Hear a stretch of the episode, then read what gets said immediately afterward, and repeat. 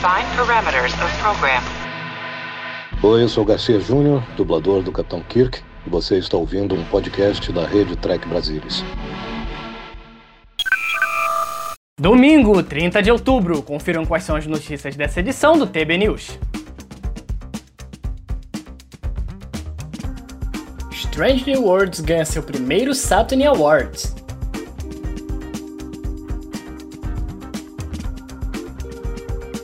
Kate Mulgrew revela as condições para um retorno de Janeway em live action.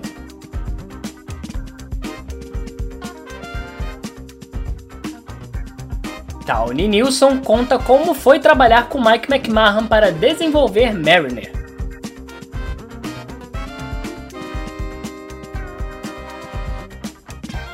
A atriz visita o monumento da Capitã Janeway em Bloomington. Apertem os cintos, eu sou Marcelo Madruga e o TB no 138 está no ar. Então, acionar!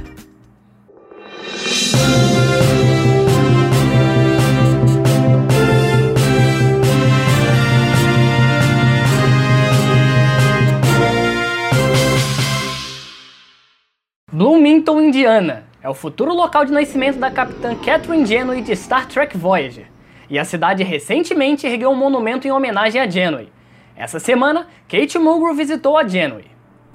O monumento de Janeway está localizado na Beeline Trail, ao lado do Wonder Lab Museum, no centro de Bloomington, Indiana.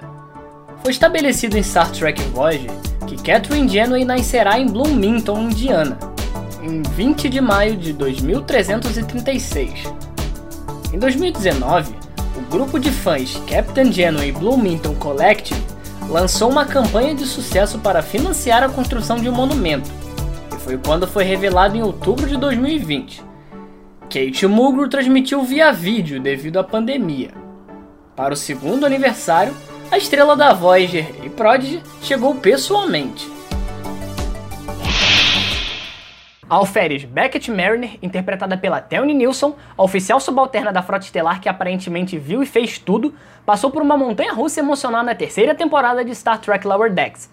Continuou a trabalhar com a sua mãe, a capitã Carrie Freeman, interpretada pela Dewey Lewis, na USS Cerritos.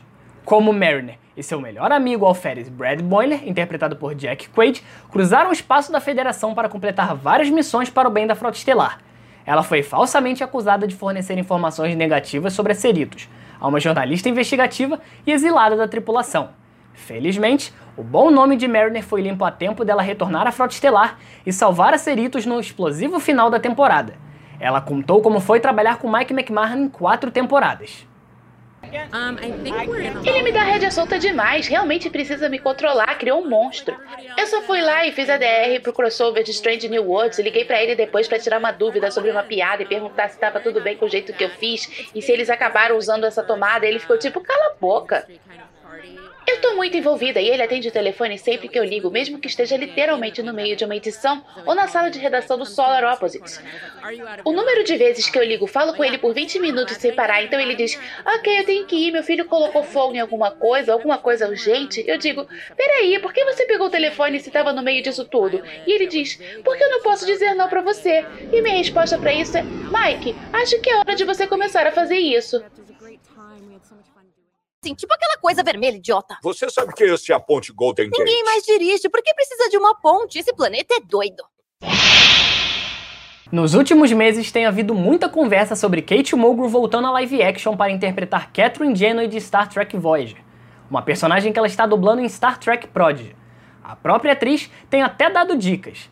Também foi discutido no início desse mês no palco da New York Comic Con por Mulgrew e pelo produtor executivo Alex Kurtzman. Agora Mulgrew revela o que ela disse para Kurtzman que seria necessário para fazê-la voltar a fazer isso. O Kurtzman disse, acho que está em discussão.